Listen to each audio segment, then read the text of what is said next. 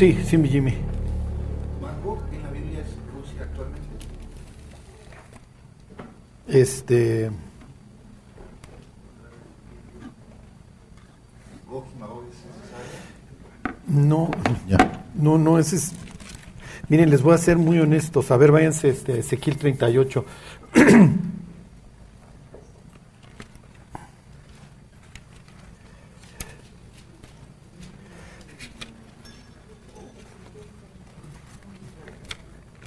Lo que pasa es que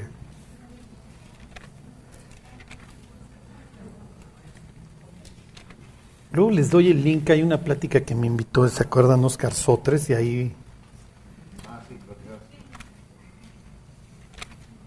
no me acuerdo bien de los detalles. Este, ¿Tu hámster está dormido?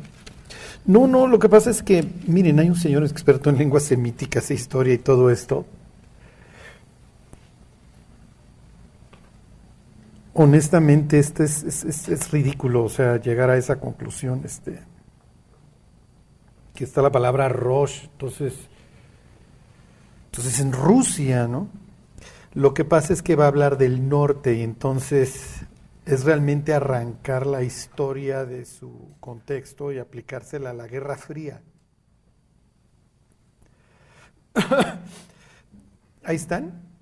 Dice, vino a mí palabra de Jehová diciendo, Hijo de hombre, pon tu rostro contra Gog en tierra de Magog, príncipe soberano de Mesec y Tubal. Que Mesec, Tubal, pues eso se los van a encontrar este, en la lista de naciones en Génesis 10 si mal no recuerdo, son descendientes de Jafet. Lo dice, así ha dicho, este, el versículo 3 dice, y, y di, así ha dicho Jehová el Señor, aquí yo estoy contra ti, Gog, príncipe soberano de Mesec y Tubal, te quebrantaré y te pondré garfios en tus quijadas y te sacaré a ti y a todo tu ejército, caballos, jinetes de todo en todo, este, equipados, gran multitud con paveses y escudo, teniendo todos espadas. Y luego viene otra serie de naciones, Persia, son los iraníes, Cus, es Etiopía y Egipto, Fut, Libia, con ellos, todos ellos con escudo y yelmo, Gomer, Gomer no me acuerdo quién era, según yo, puede ser Turquía o Alemania, no me acuerdo, de todas tus tropas, la casa de Togarma, de, de los confines del norte, eso es lo importante. Y todas tus tropas, muchos pueblos contigo. Entonces la idea es que los confines del norte, si tú te vas al norte de Jerusalén, llegas a Moscú. Entonces, Ezequiel, pues obviamente, ¿qué le va a interesar Moscú? ¿Sí me explico? En el contexto en el que está colocado este pasaje, no tiene nada que ver con la Guerra Fría. ¿sí? ¿Por qué? Porque tienen en el capítulo 36 el anuncio del regreso de Israel, en el 37 su, su renacimiento espiritual, los Valle de los Huesos Secos, y luego una invasión. Entonces, miren, váyanse a Apocalipsis 20. Exacto, ese es lo- exactamente el punto, si, si es apocalíptico eso. Claro, sí. Finalmente, pues, una especie de última lucha, y eso es lo que habla Apocalipsis 20. Y entonces viene esta referencia. Miren, si ustedes leyeran muchas veces el libro de Ezequiel y luego los escritos de Juan, el Evangelio y, y obviamente el Apocalipsis, básicamente el Evangelio, el Evangelio tiene pasajes y pasajes del libro de Ezequiel que va citando.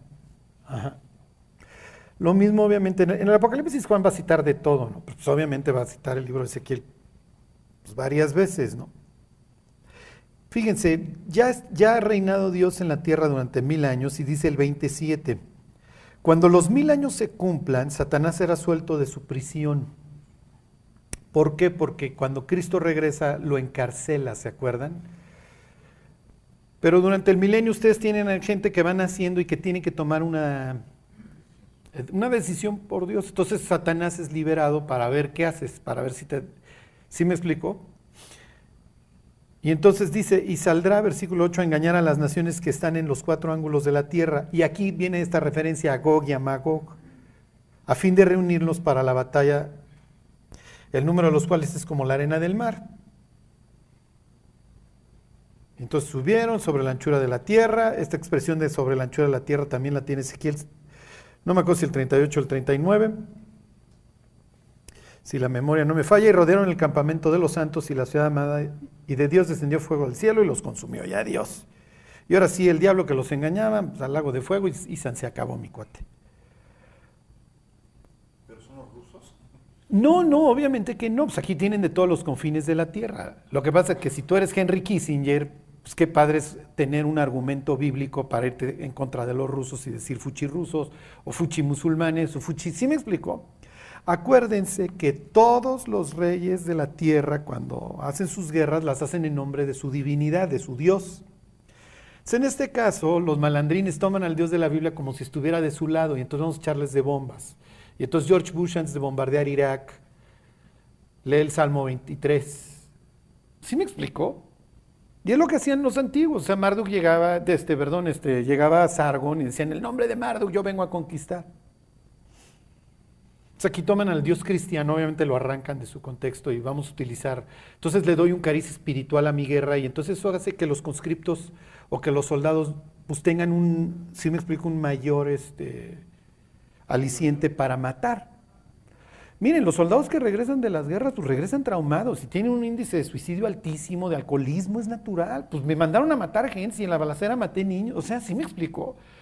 Cuando ya estábamos muy drogados, violamos mujeres. O sea, sí, pero es en el nombre de Dios. Tú, estás llevando el evangelio.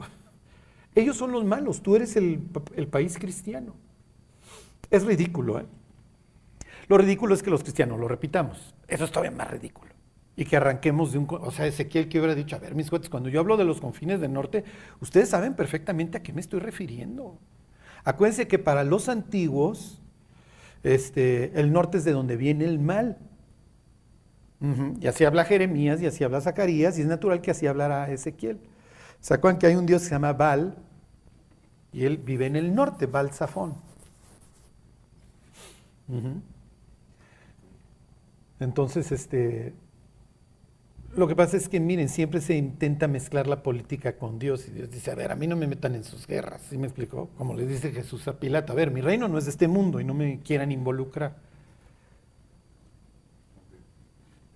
Aprovechando que tengo el micrófono. Sí. Eh, invitarlos a lo de la oración que estamos haciendo cuarto para las 11 antes de empezar, que son bienvenidos. Sí, los que quieran venir a orar antes. Al cuarto para las once. Bueno, ¿alguien más quiere preguntar algo? ¿No? ¿Todo es muy claro en sus vidas? Bueno, pues váyanse este, Ezequiel, Ezequiel este, a, Génesis 32. Ahorita que, que venía yo en el carro con mi hija, me preguntó que si no tenía nada más de qué hablar que, que no fuera Jacob. Y entonces le dije, es que la historia se presta para mucho es hasta cierto punto autobiográfica. ¿eh? Digo, yo espero que, no sé en qué medida se, estén este, identificando con el personaje, pero yo me identifico plenamente. Y, voy a arrancar esta plática con, una frase que yo he estado pensando. ¿Mande? Sí, la mamá, los suegros, o sea, se presta, por eso, o sea, se presta para toda esta historia, ¿no? Cuando cuando estábamos terminando el libro de Zacarías y yo los veía así con cara de, mm, se oye interesante, pero no entiendo nada, dije, bueno, creo que tenemos que aterrizar un poco y, y ver algo más relacionado con nuestros problemas y nuestras vidas. Al final de cuentas somos la luz del mundo. o sea, un pobre mundo. o sea, creo que está en problemas. Y miren, gracias a Dios, eh, aquí estamos. Yo he estado pensando mucho en estos mensajes que, les doy de fin de año del Salmo 90. Estaba pensando, lo hago todos los años y, además como se les olvida, si les preguntara quién escribió el Salmo 90 probablemente ni se acuerden, lo cual pues me daría un pretexto más para, para decírselos. Este, los cristianos hemos estado bajo un ataque brutal. Yo no sé, honestamente, qué es que esté pasando. Este, como, como lo comentaba yo en una plática allá en Aragón, este ha sido mi año más difícil espiritualmente por mucho. O sea, yo nunca había, yo nunca había sufrido tanto en un sentido, no, no, no de que me esté yendo mal, sino de, de, de depresión, etcétera. Este, entonces, y, y, lo malo es que escuchas muchas, muchos creyentes que están igual, ¿no? Entonces, lo único que importa es que pues ya llegamos al, ¿qué, es, qué estamos hoy? ¿25? 27 de noviembre. Aquí estamos, ¿no? Este, hijo, yo ya no sé qué, qué Dios vaya a permitir que, que, veamos. ¿eh? El mundo... Sí, sí, sí, sí, la desbandada ha sido muy fuerte, muy, muy fuerte. Este, Por eso vengan a hablar. Estamos orando. Es lo único que nos va a mantener, ¿eh? las oraciones. Yo estoy seguro que lo único que, que yo estoy aquí porque la gente está adorando por mí, eh, única y exclusivamente. Y yo, yo, yo, yo pensé en esta plática, no me acuerdo, la arrancamos hace como, pues yo creo que unos siete, ocho meses, por una persona, por un amigo que había, estaba cosechando muchas cosas de, de- años de mucha frialdad.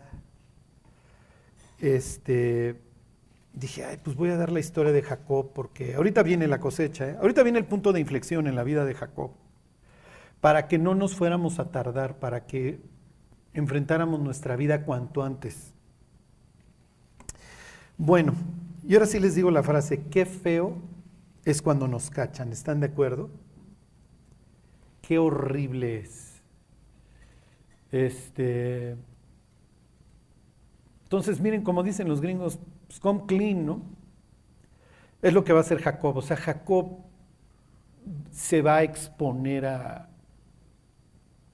a la fe. O sea, le va a decir a Dios, Dios, ya no voy a andar engañando, o sea, ya no voy a hacer las cosas en mis fuerzas porque creo que he generado un desastre.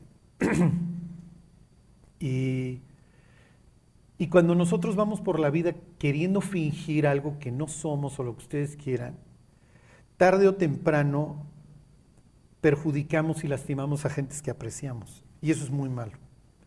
Porque sufrimos todos, ¿están de acuerdo?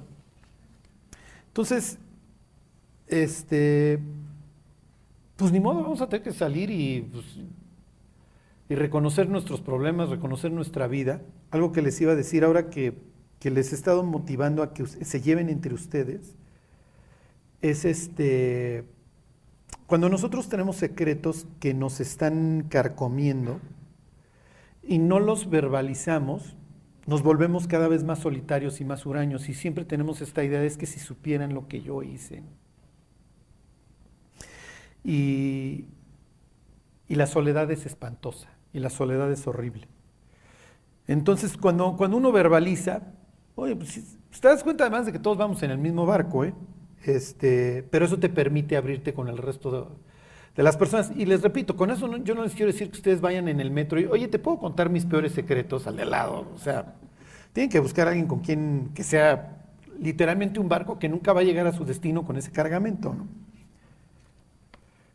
Pero no se vayan a quedar rumiando sus propios este, errores, pensando que el de al lado no los comete.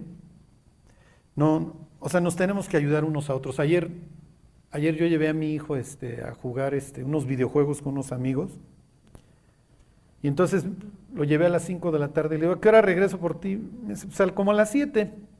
Entonces dije, hijo, en lo que regreso hasta mi casa y vengo, pues, o sea. Entonces me fui a un centro comercial a divagar. Entonces dije, bueno, pues aquí voy a divagar dos horas. Total me escribe, no, ven hasta las ocho y media, no es posible, voy a divagar, voy a estar conmigo mismo tres horas, esto es horrible. Y bueno, pues ahí estuve divagando efectivamente tres horas. Qué horrible es la soledad. ¿eh? Y de haber sabido, porque cuando llego a las ocho y media me dice, oye, déjame terminar, y había unos cristianos ahí muy buena onda. Hoy salimos nueve y media, todavía has hecho una hora, pero ya, o sea, ya estás con alguien, ya estás platicando, este.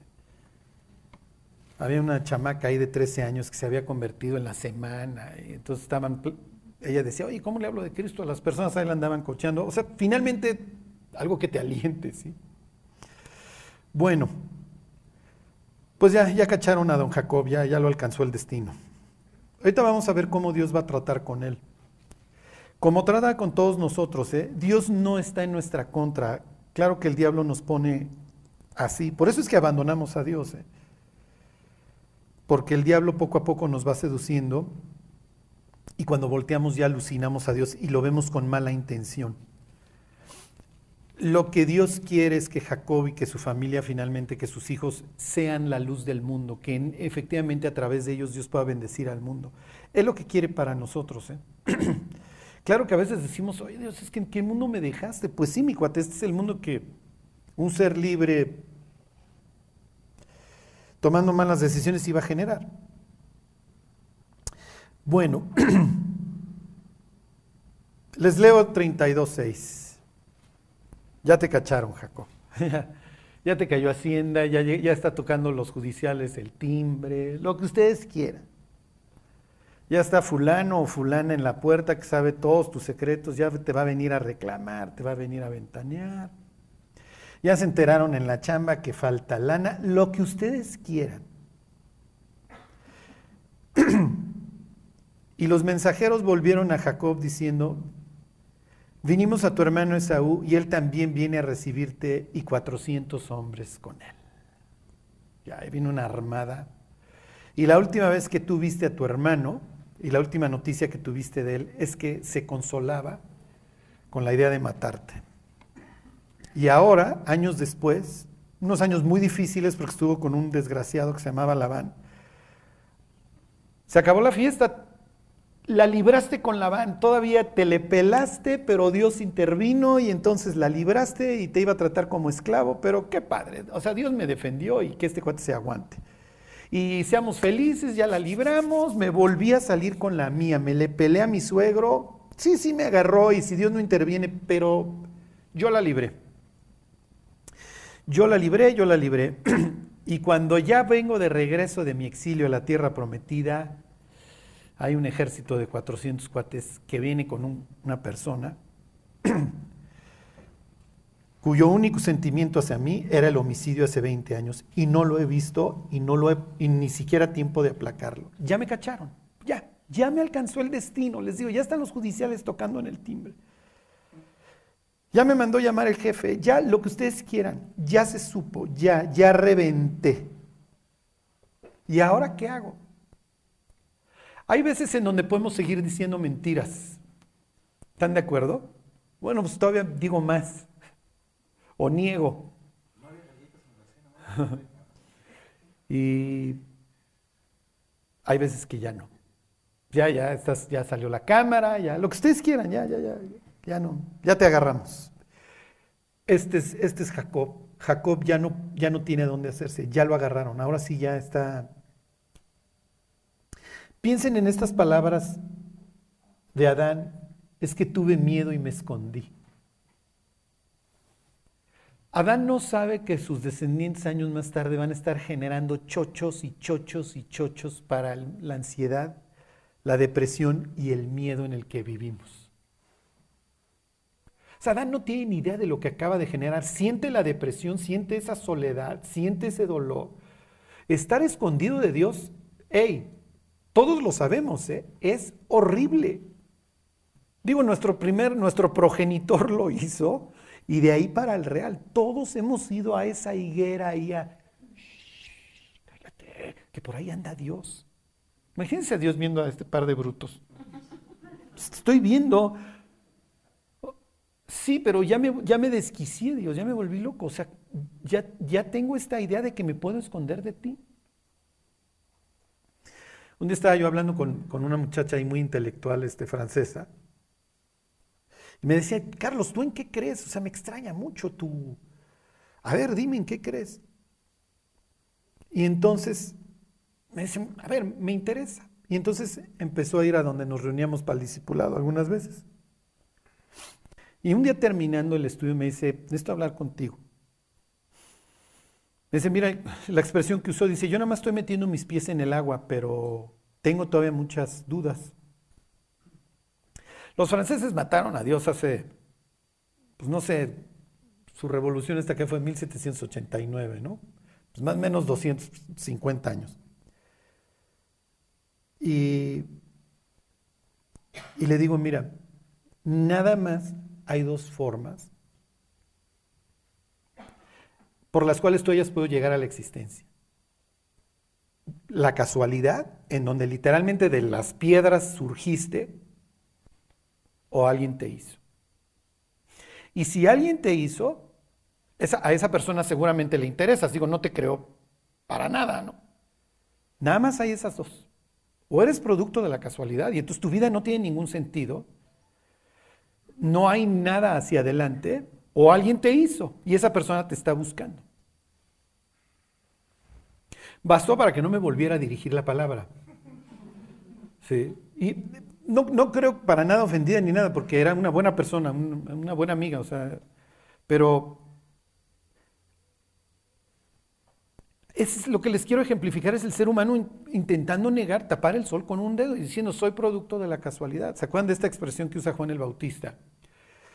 Cuando regañan los fariseos y les dice, a ver, no piensen, no vayan a empezar a, a pensar de que como somos hijos de Abraham todos nos vamos al cielo. Dios le puede levantar hijos a Abraham aún de estas piedras.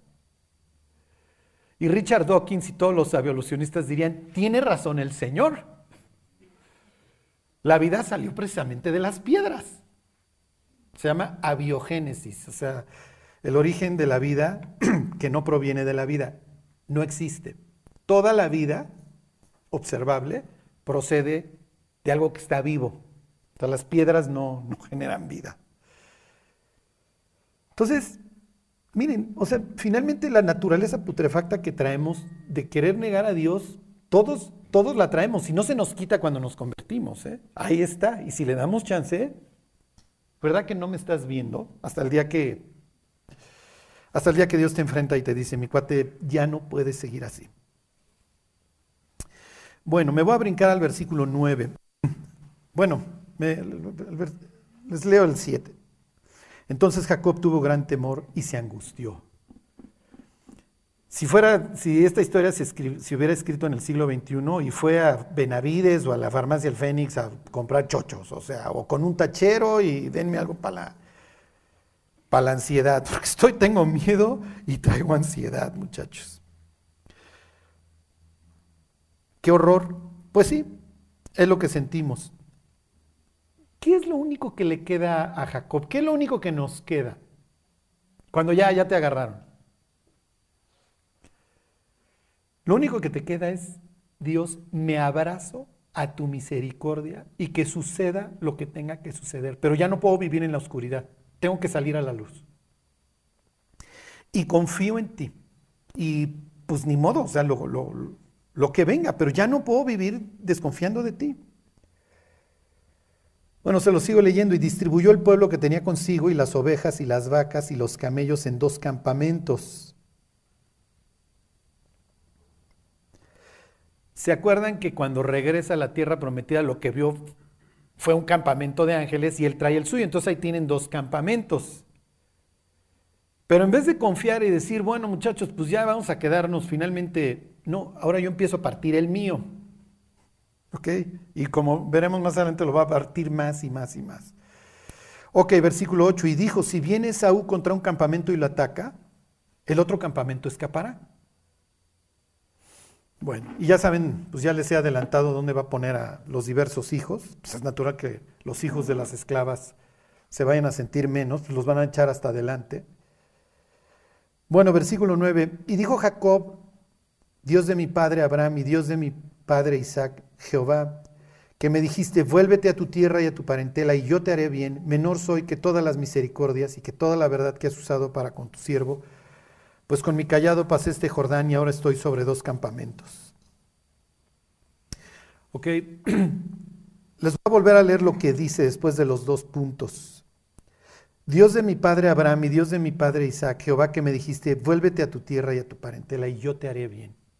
Como les decía la semana pasada, Jacob se va a apoyar en las promesas de Dios, ya. O sea, ya no puedo. Ya no puedo, Dios. Mi nombre quiere decir el que toma por el tobillo, tal cual. Sería, para nosotros la expresión sería el que, te, el que te toma el pelo. Ellos usan el tobillo, nosotros usamos el pelo por la razón que ustedes quieran, pero es lo mismo. Es como si te llamaras tomador de pelo. Pues, ¿quién te daría crédito? ¿Sí me explicó? Pero pues este cuate ha ido así por toda la vida y hasta ahora las cosas le han salido bien. Tiene un gran campamento. Ahorita vamos a ver el regalo que le manda al hermano. El tipo es putrimillonario para la época. Pero ya se le acabó. Y piensen los que conocen la historia, ¿en qué plan viene Saúl? Entonces, bueno, pues tú me dijiste que me regresara a Dios. Pues voy a confiar en eso. O sea, si me regresaste para que me mate mi hermano, bueno, pues ya no sé. Y va a empezar a orar. Por favor, arregla, arregla, arregla, arregla todo lo que he destruido, por favor. Es lo único que nos queda cuando engañen, cuando lo que ustedes quieran, cuando perjudiquen a alguien. Hay dos cosas que hay que hacer. Hay come clean, o sea, oye, y pedirle a Dios que restaure. Oye, Charlie, si no pasó nada y bien, no tienen que... Lo que les quiero decir es, según sea prudente, pidan perdón. Hay veces que no es necesario pedir perdón porque no pasó nada y ya mejor que la persona ni se entere que la habías metido en un problema. Es como un día me habla una señora y me dice, oye, hola Carlos, te quiero pedir una disculpa. Le digo, ¿por qué? Porque te he estado odiando los últimos seis meses. Pues no me lo tenía que decir, ¿sí me explicó? Con que me hubiera sonreído la próxima vez que la hubiera visto ya. Hubiera entendido que... Pero bueno, en su corazón ella tenía que... Sí se entiende lo que les quiero decir. O sea, no sé, algún día le robaste algo a alguien, en la noche no aguantaste la culpabilidad, se lo fuiste a devolver. Charlie, le tengo que decir, pues no, ya no le digas nada, vas a hacer más daño. O sea, ¿sí me explicó?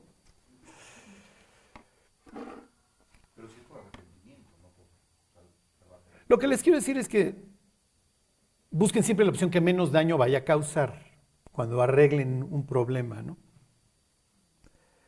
Este.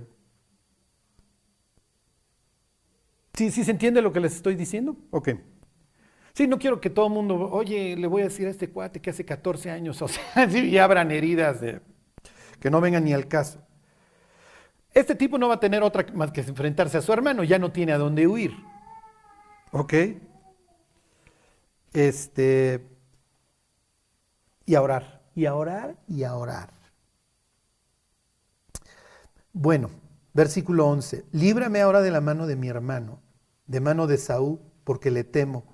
No venga acaso y me hiera la madre con los hijos. Y tú has dicho, y ahí va a hacerle énfasis a sus promesas, yo te haré bien y tu descendencia será como la arena del mar que no se puede contar por la multitud. Ok, voy a confiar ya en lo que tú me prometiste. A ver, váyanse a 28, 14, ahí, regresense tantito.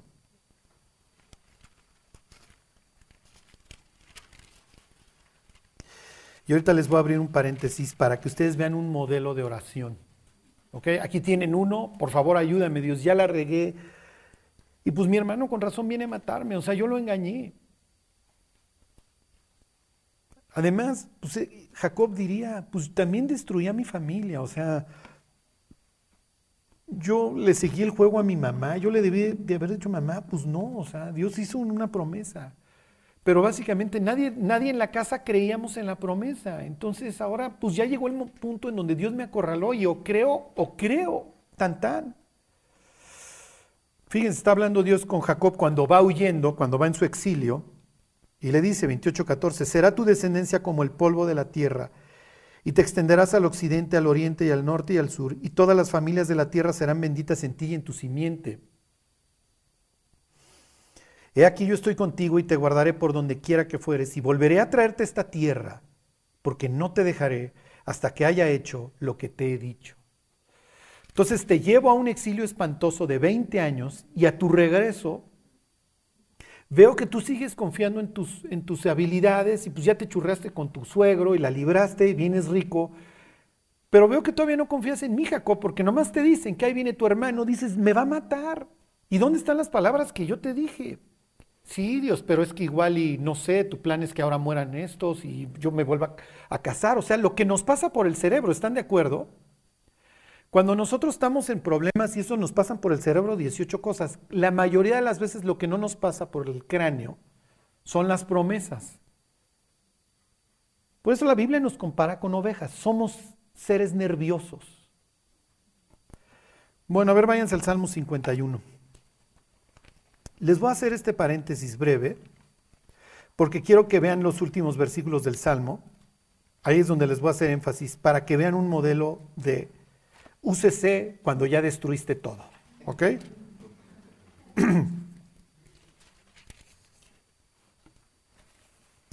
Sucede que David va a ser guiado por dos principios, ¿se acuerdan? El éxito y la culpa. Ninguno de los dos funciona.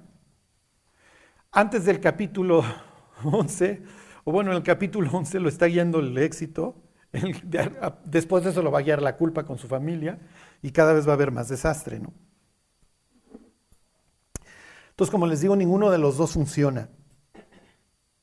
El caso es que David está tan lleno de sí mismo, ya, yo ya no voy a la guerra, porque ya soy tan, tan bueno que, que vaya Joabi. El cuate se queda a echar la siesta. Le dicen, cuando ve a Betsabé, esa es la mujer de Urias. O sea, le están diciendo, eso, es, eso está prohibido, David. Sí, pero David ya le vale y atropella y atropella. Para cuando voltea ya mató a Urias, ya mató a soldados, porque para matar a Urias hubo que matar soldados. El tipo de repente se convirtió en un asesino. ¿A qué hora? O sea, ¿en qué momento? Voltea David y dice, ¿a qué hora hice esto? O sea, no pude haber hecho tanto daño. Obviamente va a perjudicar a Betsabé. Betsabé va a ser de las personas más perjudicadas en toda esta historia, además. Ella participa, ¿eh? No, no, no, no crean que es una inocente paloma. La ley decía que si una mujer este, era abusada por un hombre dentro de una ciudad amurallada, tenía la, responsabilidad de gritar para que no se le considerara adúltera. O sea, de pedir auxilio. Y Betsabé, pues obviamente, pues, no pidió ningún auxilio, David es un tipazo y se le hizo fácil también. Bueno, el título del Salmo, miren, hay, un título, no sé si lo traen sus Biblias, arrepentimiento y plegaria pidiendo purificación, eso no está en la escritura. el título del Salmo es el que sigue. Al músico principal, denle gracias a Dios que ya se terminó de escribir la Biblia, porque si no seguirían nuestras iniquidades estarían en música, ¿ok? Al músico principal, Salmo de David, cuando después que se llegó a Betsabé, vino a él Natán el profeta. Así arranca el capítulo 12. Jehová envió a Natán. El que inicia, el, que inicia es, siempre es Dios.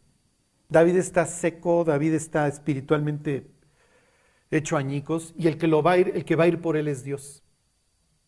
Muchas veces así actúa Dios. Dios viene por nosotros a través de personas. Y entonces se acuerdan, Natán le hace todo este planteamiento del ganadero que tiene muchas ovejas y va y le roba la corderita al vecino y la prepara y se la dan forastero y entonces le mata a su mascota, porque para la otra familia, ¿se acuerdan? Era mascota, no, no es que los otros fueran ganaderos. Y entonces David le dice, ese tipo merece la muerte y pagar cuatro tantos más. La ley, ok, establecía en el Éxodo, no recuerdo si es Éxodo, número, este, el delito de abigeato se castigaba con cuatro tantos, ¿se acuerdan? Este, y entonces David, como rey, que constantemente le están planteando problemas, el rey era una especie de suprema corte de justicia, porque los locales resolvían sus broncas. ¿Ok? Entonces tienen al patriarca y tienen levitas, tienen a los ancianos del pueblo, ellos son los administradores de justicia. Entonces, para que le llegue un asunto al rey, es que es muy, muy importante. No, ya no lo pudieron resolver acá. Piensen los ridículos que nos volvemos. Natán le cuenta la historia de un abigeato. ¿Qué le importa al rey que a un tipo le robaron a copito de nieve? Pues sí que fea historia, pero hay homicidios, hay secuestros, o sea, ¿qué me vienes a contar de una oveja? Sí, pero David está tan desquiciado que se clava en la historia, además él es pastor y es natural que le muevan las emociones estas historias de copito de nieve. Fíjense el- cómo Dios va a buscar a David a través de una historia ridícula para el momento. A, nosotros los cristianos nos fascina la historia, ¿están de acuerdo? Ay, le robó a la ovejita. Es una historia ridícula, eh, honestamente, ¿no? O sea, que el rey se entere de que fulano en algún lugar perdido de Israel le robaron un tipo, una cordera. Pero David está tan mal que el tipo reacciona y dice, en vez de decirle a Natán, oye, ¿no tienes asuntos más importantes en la vida? En vez de decirle eso, le dice, ese tipo merece la muerte. Y dices, David, bájale. A ver, se robó una oveja, o sea. Y efectivamente el delito de vigiato pues, sentenciaste bien, David, se paga con cuatro tantos más. La Biblia deja muy claro en esa historia que David conoce la escritura a la perfección, que le gusta la Biblia. Y entonces, ¿se acuerdan? Ese tipo merece la muerte, David. Mm. Sí, pero la vigiato no se castiga con la muerte. Hay otros delitos que sí, como el adulterio y el homicidio. Y se acuerdan que le dice Natán, ese hombre eres tú. Y entonces piensen en Jacob, en esta escena, ahí viene Saúl, piensen en, en David. Ya se supo, ya reventó esto. Soy un asesino. Soy un asesino. No se va a justificar y al igual que Jacob, se va a abrazar a la misericordia de Dios y le va a decir a Dios, lo que me venga, ya, no, no, no, no puedo seguir causando este daño, ya. En nuestra traducción se usan tres palabras. Pequé contra Jehová. Es lo que le dice a Natán. Y entonces Natán ya ve a un tipo que está dispuesto a enfrentarse a sí mismo y a regresar. No, no, no, es que la mujer que tú me dices que hubieras visto a Betsabé, qué guapa estaba. Yo estoy mal, yo estoy mal y yo dañé a Betsabé yo la invité a algo malo y le maté al marido. O sea, destruí su vida. Efectivamente la destruiste. Años más tarde vamos a encontrar a Betsabé en las historias, luchando por su vida y la de su hijo. Porque efectivamente son candidatos para ser muertos, ¿no?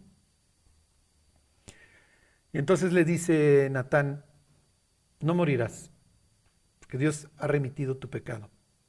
Pero el hijo que nació, ese va a morir. Un día estaba yo predicando este mensaje en el reclusorio y un muchacho que estaba ahí, injustamente, todos lo sabíamos, todos, la familia del, del ofendido, todos sabíamos que era inocente.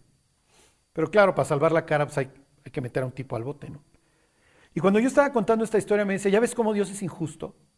¿Por qué Dios, por qué va a morir un tercero que no tiene nivel en el entierro? El capítulo 12 literalmente dice, ahí de segunda de Samuel, Jehová hirió al niño. El que mata al niño es Dios. No, tienen, no pueden tener una representación más profunda y más gráfica de Jesucristo que ese niño que va a morir y va a ser herido por Dios. Es lo que dice Isaías 53. Jehová quiso quebrantarlo. Entonces el que mató a Cristo no, no fueron los romanos, fue Dios. Sea, no puedes matar al Hijo de Dios. El ser humano no puede matar al Hijo de Dios. Lo tenía que matar a alguien que fuera del mismo estatus. Y entonces, obviamente David se pone a clamar por la vida del niño y el niño muere. Y entonces se baña David después de estar obviamente postrado en tierra. Oye, ¿por qué te bañaste? ¿Por qué ya estás bien? Le preguntan. Pues si cuando el niño vivía estabas hecho pedazos, dice, él ya nunca va a regresar a mí, pero yo voy a él. O sea, David tiene claro la vida eterna, de que hay vida más allá de esta, ¿no? y de que se iba a reunir con este niño. la Biblia no explica. ¿Entendem? O sea, David le va a quedar claro que alguien murió por él y entonces ya no puede operar bajo la culpa porque alguien murió por mí. Los cristianos no podemos operar bajo el principio de la culpa porque alguien ya la llevó. Alguien ya nos la, nos la removió. La culpa es muy pesada. Y entonces David va a escribir esta oración en la que le pide perdón a Dios de todo el desastre que ha hecho. Entre las peticiones es líbrame de homicidios, porque para matar a Urias tuvo que matar a otras personas. Que obviamente le, le valía la vida de los cuates que mató. Lo único que le interesaba es que Urias se muriera. Hay un pasaje, no se acuerdan, en donde están sitiados los israelitas por los filisteos. Y David dice ¿quién me diera a beber del pozo de Jerusalén? Porque está todo tenso por el sitio. Y unos cuates van por el agua y se la traen. Y entonces David toma el agua y dice, oye, oigan, yo no quería que ustedes arriesgaran su vida por mí y la derrama. En donde obviamente el mensaje que le manda David a estas personas es, su, vida para mí es muy valiosa, mis cuates. O sea, hice un suspiro, pero no tenían que ir por el agua. Pero para mí su vida es muy valiosa. Piensen el valor que la gente le atribuye a David porque este tipo David también se preocupa por mí y me quiere. Y ahora David es un asesino. Y le vale a quien mate. Piensen en ser súbdito de un cuate que es un tipazo y de la noche a la mañana ya le bajó la vieja al otro, ya lo mató, ya mató soldados. Hijo, ¿ahora quién me está gobernando? Este cuate cualquier día se vuelve loco. Y destruimos muchísimas cosas. Entonces le pide esto a David, esto David. Ten piedad de mí, oh Dios, conforme a tu misericordia. Conforme a la multitud tus piedades, borra mis rebeliones. Les voy a volver a leer el Salmo, el 51.1, y les voy a cambiar una palabra al pasaje. Ten piedad de mí, oh Dios, conforme a tu justicia. Conforme a la justicia de Dios, ¿qué hubiera pasado con David? No, pues te tengo que matar, David. ¿Quieres que, ¿Quieres que me rija por la justicia, David? Pues tú mismo te acabas de dictar sentencia, ¿eh? Pues órale, ese hombre merece la muerte y cuatro tantos más, ¿no? Por un cordero, imagínate cómo te va a ir a ti. Entonces, si quieres, te trato como mereces, David. Cuando le pedimos perdón a una persona, lo que le estamos diciendo es, no me trates como merezco. Trátame conforme al aprecio que me tienes. Es lo que le está pidiendo. Entonces, él no se va a aferrar a la justicia. La justicia lo condena. Es lo que el ser humano no entendemos. La justicia de Dios lo obliga a castigarnos. Nos la vivimos haciendo daño de alguna u otra manera. Oye, Carlos, pero estuvo bien o estuvo mal que lo dejara vivir porque, pues, lo que viene después es peor, ¿no? La pregunta de Just es buena. Oye, pues, ¿estuvo bien que dejara vivir al rey? El rey no va a perder su lealtad a Dios. ¿eh? O sea, después de esto se reencuentra con su, con su con el Dios al que él adora y lo va a seguir adorando. Pero efectivamente lo que va a seguir es un desastre. Eso es lo que yo quiero evitar en nuestras vidas. Que llegue el punto en donde hasta aquí. Ya no, ya no voy a engañar, ya no lo voy a hacer en mis fuerzas. Voy a confiar en Dios. Pero le devuelvo la pregunta a Dios y a todos ustedes. ¿Estuvo bien que hubieras vivido David? ¿Qué diría David?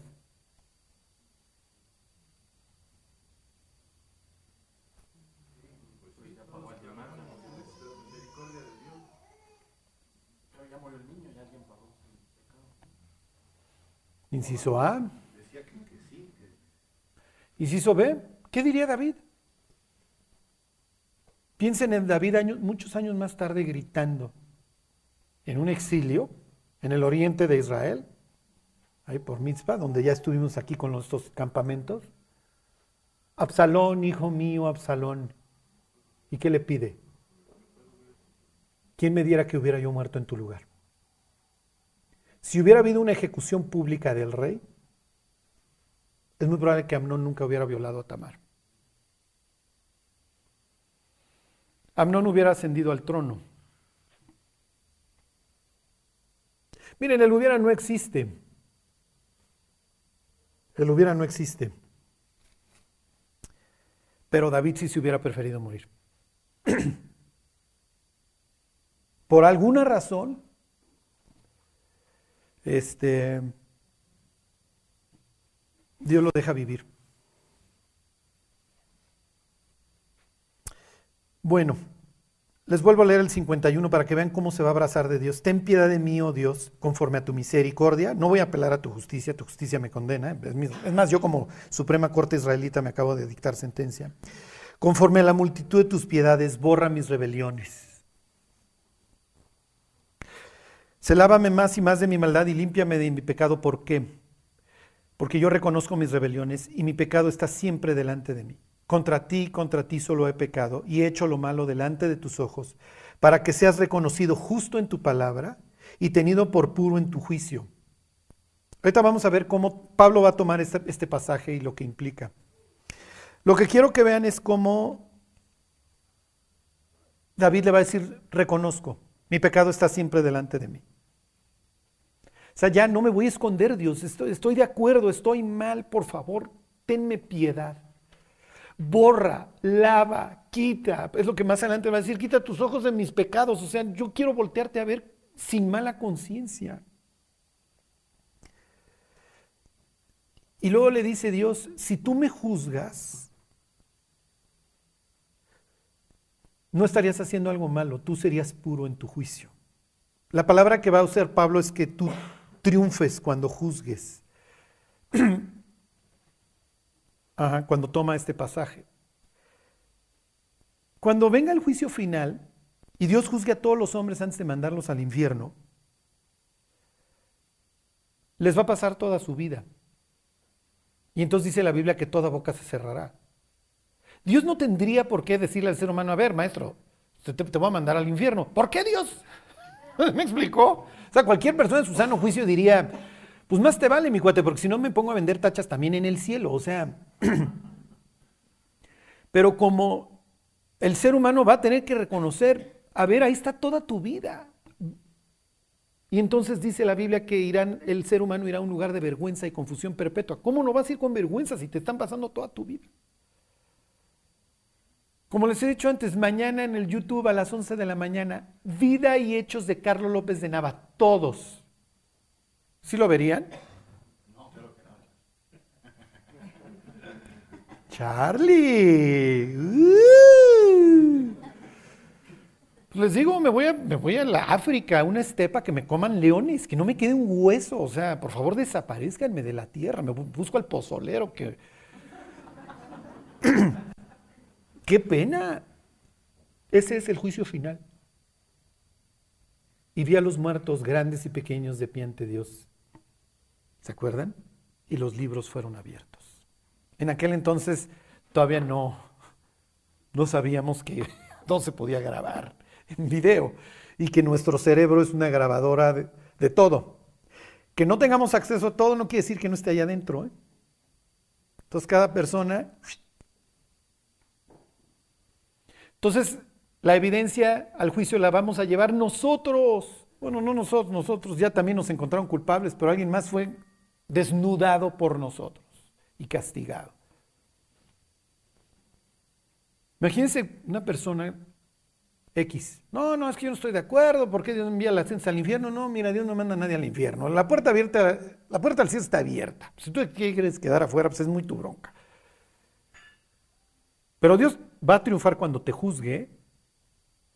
Imagínense toda la vida, toda tu vida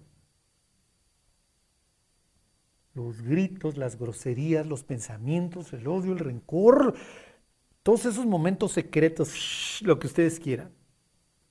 Y luego se va a voltear Dios. No va a mandar a las personas al infierno por lo que hicieron. ¿eh? Eso nada más va a determinar el grado de castigo. Lo que determina que una persona vaya al infierno o no es si su nombre está o no inscrito en el libro de la vida. Tan, tan. Porque no hay nadie bueno en el infierno y no hay nadie bueno en el cielo. ¿eh? es el mismo material. Unos hicieron esto. Por favor, perdóname, Dios. Y entiendo que alguien más la llevó por mí. Oye, David, tú tan campante por la vida. ¿Qué quieren que haga? Alguien murió por mí.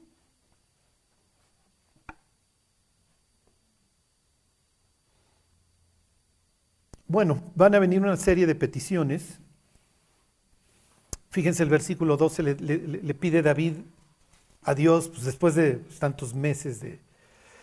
Ahí el 51, 12 le dice, vuélveme el gozo de tu salvación.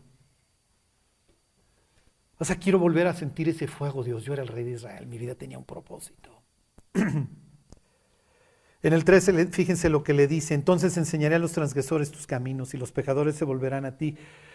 ya otra vez quiero ser esa figura israelita que, ¿Qué fui? David trajo una cuestión al reino. las fronteras, el exterminio de los gigantes, o sea, todas estas ideas que él tenía, esta es la tierra de Dios.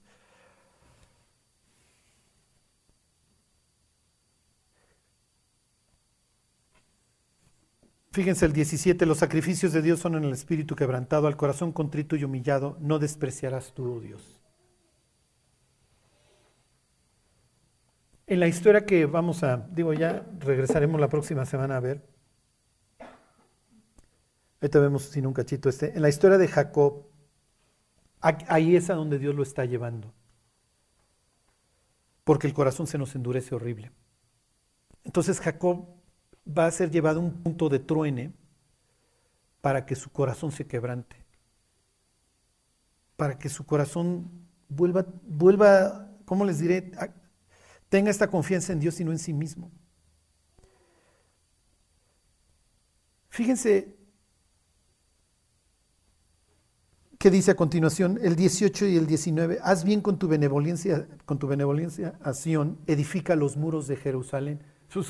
A ver, David, los muros de Jerusalén no están destruidos.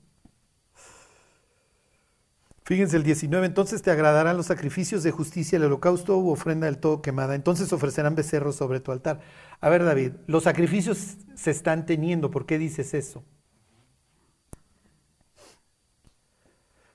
Sucede que cuando regresan del exilio los israelitas, cuando regresan de Babilonia, toman el Salmo 51 como su bandera para, pedirle a Dios que los perdone por tantos años de maldad y que ahora bendiga su regreso. Y entonces le van a añadir estos dos versículos. ¿David los pudo haber escrito? Sí, porque sabe que en sentido espiritual se llevó de corbata a los muros.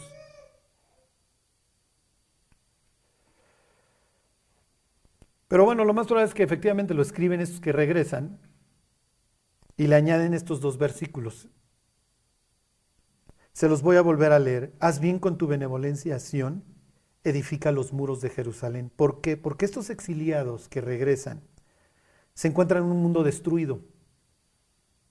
¿Sí les suena conocido?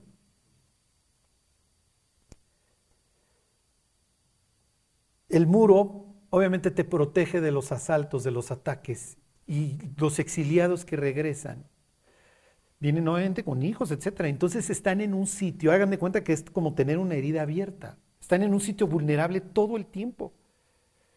Lo primero que hacen es intentar, como dice aquí, entonces te agradarán los holocaustos, etcétera. Entonces voy a ofrecer los becerros.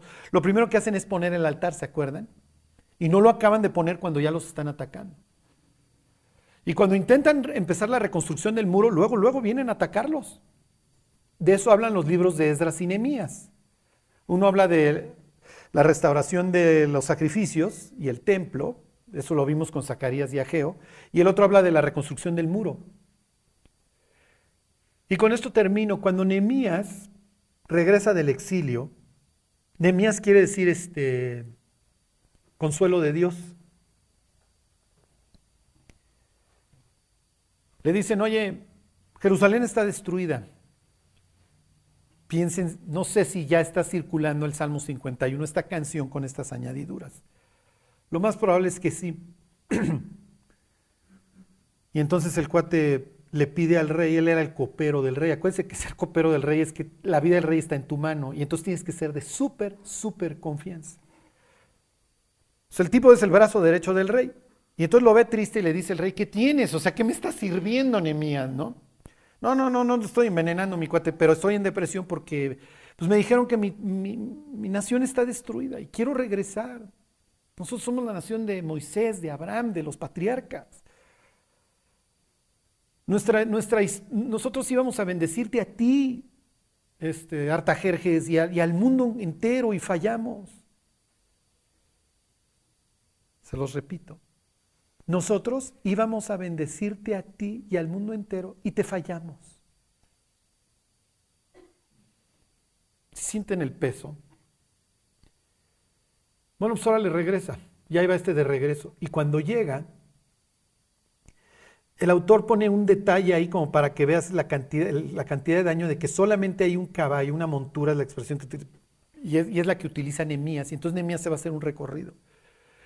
Y la conclusión es que las cosas están peor de lo que pensaba. Y al otro día convoca a las personas y les dice, mis cuates, hay de dos. Hay de dos. O nos ponemos a chillar todos juntos, o aquí hay un ladrillo. Y la opción que tomaron fue, y ahí va narrando, en un pasaje bastante aburrido, porque fulano reconstruyó tal zona, y Menganor, pero lo que te está narrando es, una proeza de lo que estos tipos hacen. A los primeros que incluye, si mal no recuerdo, es a los sacerdotes. imagínense la vergüenza con la que estos tipos, que tenían que ser los que mantuvieran al pueblo hirviendo hacia Dios, y fueron los primeros en hundirlo, bueno, por lo menos, pues, asumo mi responsabilidad y pues a reconstruir. Haz bien con tu benevolencia a Sión. Reedifica lo que destruimos.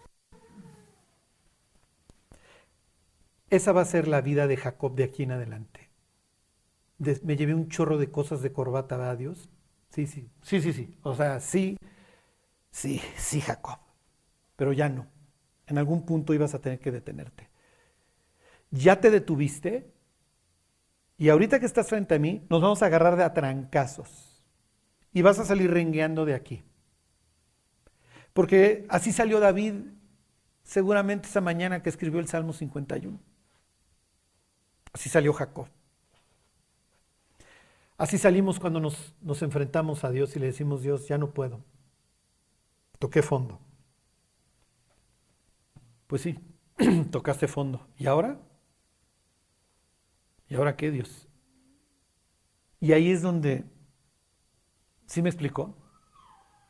Tú ves, tú te sientas frente al escritorio de Cristo y ¿qué dice? Salvador. Está en el currículum, ¿eh? Está en la descripción de puesto de Dios, salvo. Y llamará su nombre Jesús, porque Él salvará a su pueblo de sus pecados. No sé dónde esté cada uno de ustedes, pero donde quiera que se encuentren, si ya se metieron en la bronca, es hora de volver a confiar en Dios y decirle, Dios, necesito que me salves. Es lo que le está diciendo Jacob. Ahí viene mi hermano y me va a matar y ya no tengo nada que hacer, ahora sí ya no puedo huir. Ya, porfa, sálvame. ¿Y qué le va a decir Dios? No, Jacob, ya, estoy harto de ti. No, porfa, no, porfa, no, porfa, no. Y así se van a echar toda una noche. Hasta que finalmente Dios le va a decir, ¿cómo te llamas? Oye Dios, pues tú sabes todo, sí, sí, pero al que aparentemente se le olvida cómo se llama eres tú, ¿cómo te llamas? El tranza. ¿Ok? Ya no, Jacob. Ahora te vas a llamar Israel. Dios lucha. Y lo que veremos a continuación es a Dios luchando a través de la vida de Jacob. La historia acaba bien. Al final, todos viven. Al final, todos la libran. Y las puertas del cielo tienen los nombres de los hijos de Jacob. O sea, si hay alguien que va a entrar al cielo cual pavo real, no es Jacob. que él diría, muchachos, si por mí hubiera sido, todos estos tipos estarían en el infierno. ¿eh? Pero fue Dios quien me salvó. Porque yo tuve todo para destruir mi vida y a los que, a los que apreciaba y a los que me rodeaban. David igual. Habrá muchas veces en nuestra vida que le digamos, Dios, restaura porfa todo lo que me llevé de corbata. Dios, Dios siempre escucha. Por esto orará a ti todo santo en el tiempo en que pueda ser hallado. Después del Salmo 51 va a escribir el 32. No está, obviamente, pues vayan ustedes a saber qué criterio usan los escribas. Pon este acá y pon este allá. Pero el 32 es posterior. Mientras callé, se envejecieron mis huesos en mi gemir todo el día. Se volvió mi verdor en sequedades de verano. Entonces dije, confesaré mis transgresiones al Señor y tú perdonaste la maldad de mi pecado. Ciertamente dice, en la inundación de muchas aguas no llegarán estas a él. Acuérdense que para los israelitas el agua es caos. Entonces me estoy ahogando. Cuando ustedes ven la oración de Jonás, Jonás repite y repite salmos. El alga se enredó a mi cabeza, era un salmo de David. Y mandó el Señor al pez. ¿Y qué sigue? Y vomitó a Jonás en tierra. El pez vomitó a David, el pez está a punto de vomitar a Jacob. Lo va a poner en tierra firme, es decir, sigue tu camino. Ándale, yo te ayudo. Jonás y David no, no, no, no van a acabar bien. Este tipo sí. Este cuate sí. Contra viento y marea. Pero se imaginan el dolor de que te traigan la ropa de tu hijo ensangrentada y todos estos desgraciados engañándolo. Pues sí, yo los enseñé. Bueno, son muy fuertes estas pláticas, ¿no? En donde no, no se pestañea. bueno, vamos a orar este, y nos vamos. Dios te queremos dar gracias por, por tu misericordia. Pedirte Dios que tú nos guardes y nos ayudes, Dios. Que nos ayudes a restaurar todas esas cosas que, que muchas veces hemos ido destruyendo, Dios. Bendícenos, Dios, guárdanos y por favor ayúdanos. Tú sabes, Dios, cuánto te necesitamos, aunque a veces nosotros no lo alcancemos a ver. Guarda, Dios, a cada uno de los que están aquí. Te pedimos, Dios, por todos los que han permitido enfriar el corazón, Señor, y se han ido, para que los hagas regresar de su exilio, Dios, y te puedan servir otra vez. Que así sea, Señor, te lo pedimos en el nombre de Jesús. Amén.